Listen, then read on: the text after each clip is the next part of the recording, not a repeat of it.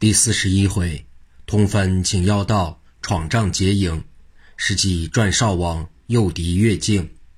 进到孙振，把生死二字不放在心上，一听要杀，转身往外就走。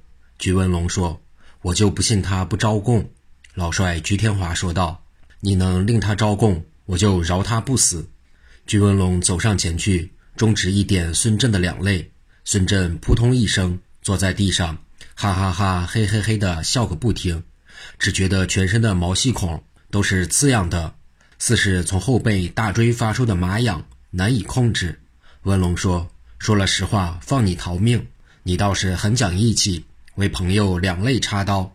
可是你的好心没有用，你死到这里，你的朋友不管。”孙振此时乐得上气不接下气，张着大嘴，一头大汗。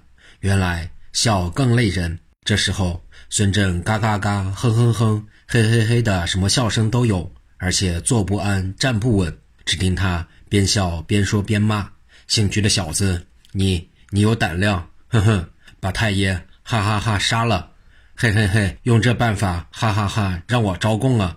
不用想，哈哈哈，你算什么？哈哈哈，英雄，嘿嘿嘿。”八名牙将看着有意思，捂着嘴偷着笑。孙振笑得有些气短了。鞠天华知道。人可以笑死，这人也确是个好汉子，宁可死也不招供。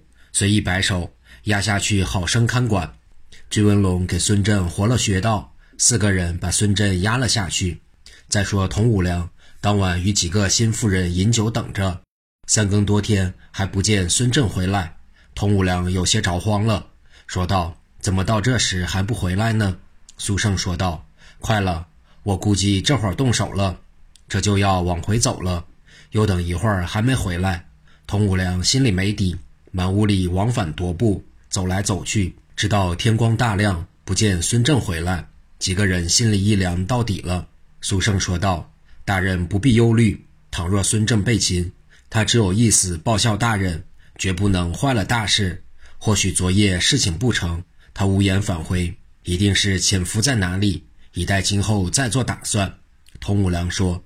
你们几个人到镇上找找他，若找到，叫他回来，以后再去。你们顺便打探帅营消息，若昨晚捉了刺客，定会满城风雨。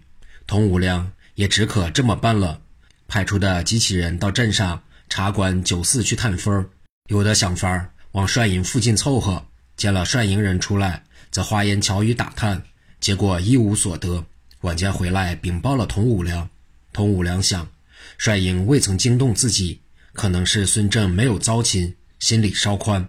一此半月之久，童五良天天派人打探，怎知道大营中人守口如瓶，不透半点消息。苏生外号锦囊计，他什么道都想得出来。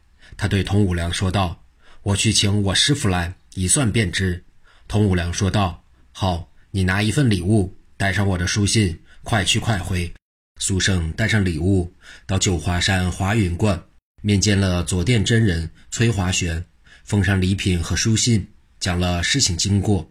老道立刻跟徒弟下山到千秋关见了童五良。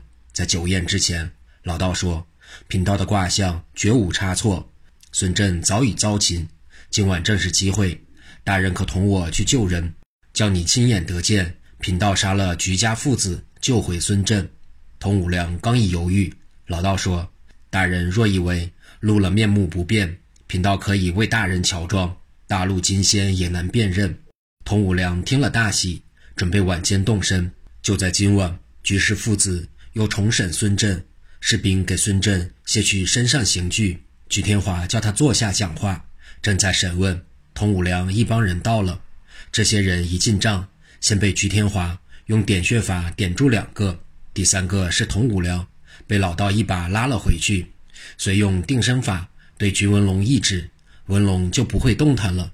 老道正在得意，忽听一个大舌头的声音说道：“别愣着，亮刀砍那个杂毛。”文龙又会动了，抬手压崩黄，枪浪宝刀出鞘，龙吟虎啸，直奔老道头顶往下劈。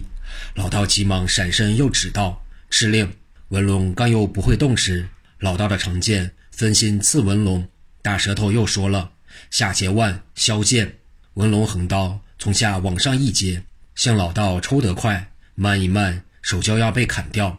只听“当”的一声，老道的长剑被削为两截。这时孙振想趁机逃走，刚一站身，被徐天华在他肩上一点，孙振又如木偶一样的不会动了。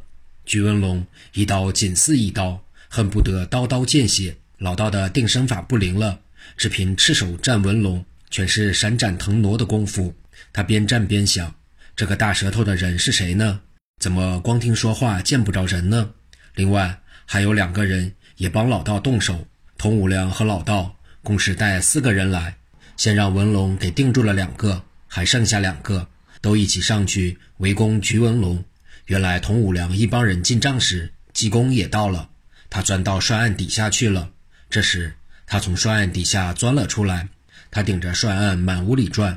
这三个刺客无论在什么方位上，只要用刀砍掌劈徐文龙，准都打在桌子上。帅案真结实，劈不动，打不坏。老道暗说不好，我得走。只见他一个垫步窜出帅帐，一丈多远。济公说：“往这儿来，那边不行。”老道一回身，又窜回来了。济公告诉屈文龙：“把老道的大筋给挑折了吧。这老道当初在慈云观时，已经有几条人命了，至今尚无悔改之意。故此，济公让文龙挑断了他的大筋。童五良今天始终站在门口外，也不跑，也不打，是济公把他定住的。最后，济公把他叫进大帐，连孙振共是七名，绑了三对半。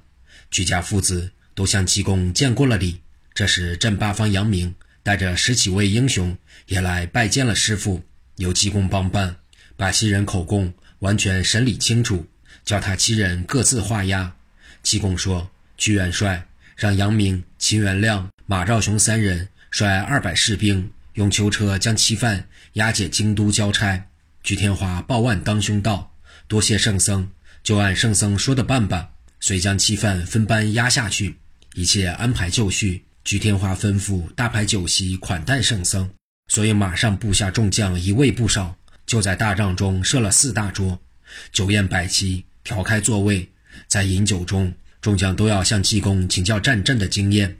济公说：“节度府的其他人在明晨就会倾巢逃走，三日后我老人家跟这些精兵名将们打一架，你们大家看个热闹，我再走，以后你们就好办了。”至天明，撤去残席。济公告诉众将，白天没事去睡觉，单留下杨明、鞠文龙、万里飞来、陆通三个人，跟济公出了仙霞镇，路过宁国府。当初金兵引诱鞠天华兵进宁国，鞠天华不上当。后来金兵又从南陵与宣城两路进驻杨柳铺，一直对峙至今。不是鞠天华不打，而是鞠天华看出了童五良不灭，安徽难以收复。只要一打，势必遭其暗算。然而，若非局势父子来了，金兵还要继续进犯。今天再往前去，就进了金兵训地。卢通说：“师傅，师傅，别往前走了，快回去吧。怎么糊里糊涂的跑这儿来了？”卢通个子不高，说话嗓门高，没事怕事，等事到临头，天塌下来他也不怕。济公说道：“不怕。”这一眼望不到边的北方都是我们家的产业，反正现在叫不应了。大宋朝给送礼了。几个人边走边说，忽见路边的树林里转出二十来个金兵，为首一家主将。济公急忙冲其他三人一指，四个人都变换了相貌。济公说：“你们三人少说话，听我的。”这时金兵呼啦闯将过来，把济公等人围在核心。几个人见这员金兵官员年岁不大，戴塔头盔、金抹额，通关大鼻子、四字海口，身高八尺有余，肩宽背厚，身着黄色战袍，足蹬张皮四份战靴。这官员是一位王子，王子和太子不同，太子是皇帝之子，王子是王爷的儿子。这小子叫完颜雍，这次到前线是有特别护卫保着来的。今天。他带领自己的亲兵，还有两名汉奸，是为少探而来，正好碰上济公等人。再看济公等四个人，都不是本来面目了。济公变成了财主，慈眉善目，五柳白髯，面上红光润泽。杨明变成了青年公子，鞠文龙却成了个千娇百媚的小姐。雅如瑶池仙子，月殿嫦娥。陆通严寒虎须，抱头环眼，身披斗氅。完颜雍抱拳说道：“老丈尊姓大名，宝乡何处？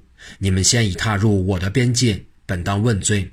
姑念老丈年高，了无歹意，概不追究也就是了。”济公顶礼相还道：“小老儿姓岳，名叫岳打金，此地失桥人士，即是范进，老朽告退为是。”说着要抽身退步。完颜雍忙施礼道：“老丈停步，我乃金国少王子。我说无妨，他们哪个敢怪？我很想交识几位大汉朋友，只无缘相会。今遇老丈，实是三生有幸，有屈尊驾到我军中一叙可好？”济公说：“那可不行，倘被发现，宋军一定说小老儿私通金人，我可担待不起。少王子如能跟小老儿回家一叙，就太好了。”我家中藏有祖上留下来的宋与契丹分界的契文，不知真假，还望王子同去辨认。如是真的，小老儿想卖与王子，发一笔财，享受享受。少王子闻听大喜，他说：“老丈，我们去个人到您家去取，最好您派一个人一同回去，您就等在这里，等着付了您款再回去，可好？”好家伙，不比你们年轻人心多。把老头子留下当人质，行啊！我和儿子、女儿三个人留在这里，你派个人跟着我这家将去取，怎么样？放心了吧？完颜雍道：“老丈办事痛快，我亲自去取，您也放心了吧？”手下几个人都说：“少王不用去，我们去一个还不行。”完颜雍道：“不用你们，你们就陪着这三个人在此等着。”完颜雍知道石桥是两国舍弃的边外区域。既无金兵，又无宋兵，凭自己两臂履历，一壶剑，一张弓，一对八十斤油锤，打金国所向无敌。有千八百的宋兵，也经不得我一催，而且不容宋兵来到石桥，自己走也走回来了。那时这三个男女老少还想逃命吗？他早就算计好了，因此一定要亲赴石桥。陆通与完颜雍一个马上，一个部下上路了。陆通说道：“你这匹马还不如我们家的兔子快呢，不信你就放开了看，能落下我多少里？”完颜雍撒开坐骑，这匹马翻蹄踉跄，一骑就下去三十里。回头看看陆通，踪影皆无。完颜雍勒住马，想要等一等。忽听身后说道：“忽听身后说道，怎么站住了？人还没累，马先累了。”完颜雍回头一看。陆通就在身后站着，说道：“刚才你回头的时候，光看远处，不看近处，我是不忍心跑你前边去。”这个小王爷对陆通很佩服，说：“不要赛了，慢慢走，再走走就到了。”路通走着走着，哼了一声，没走几步又哼了一声，还说了一声“行”。完颜雍问：“我未与你说话，你这是跟谁说话呢？”“我跟我师傅说话呢。”路通这话却是真的。这时，他耳边听济公说：“拐过林子，把他打倒，绑好了，骑马送回帅帐。你就专职看管这个小王爷，不许害他性命。”路通答应着：“是，行。”好像在说鬼话。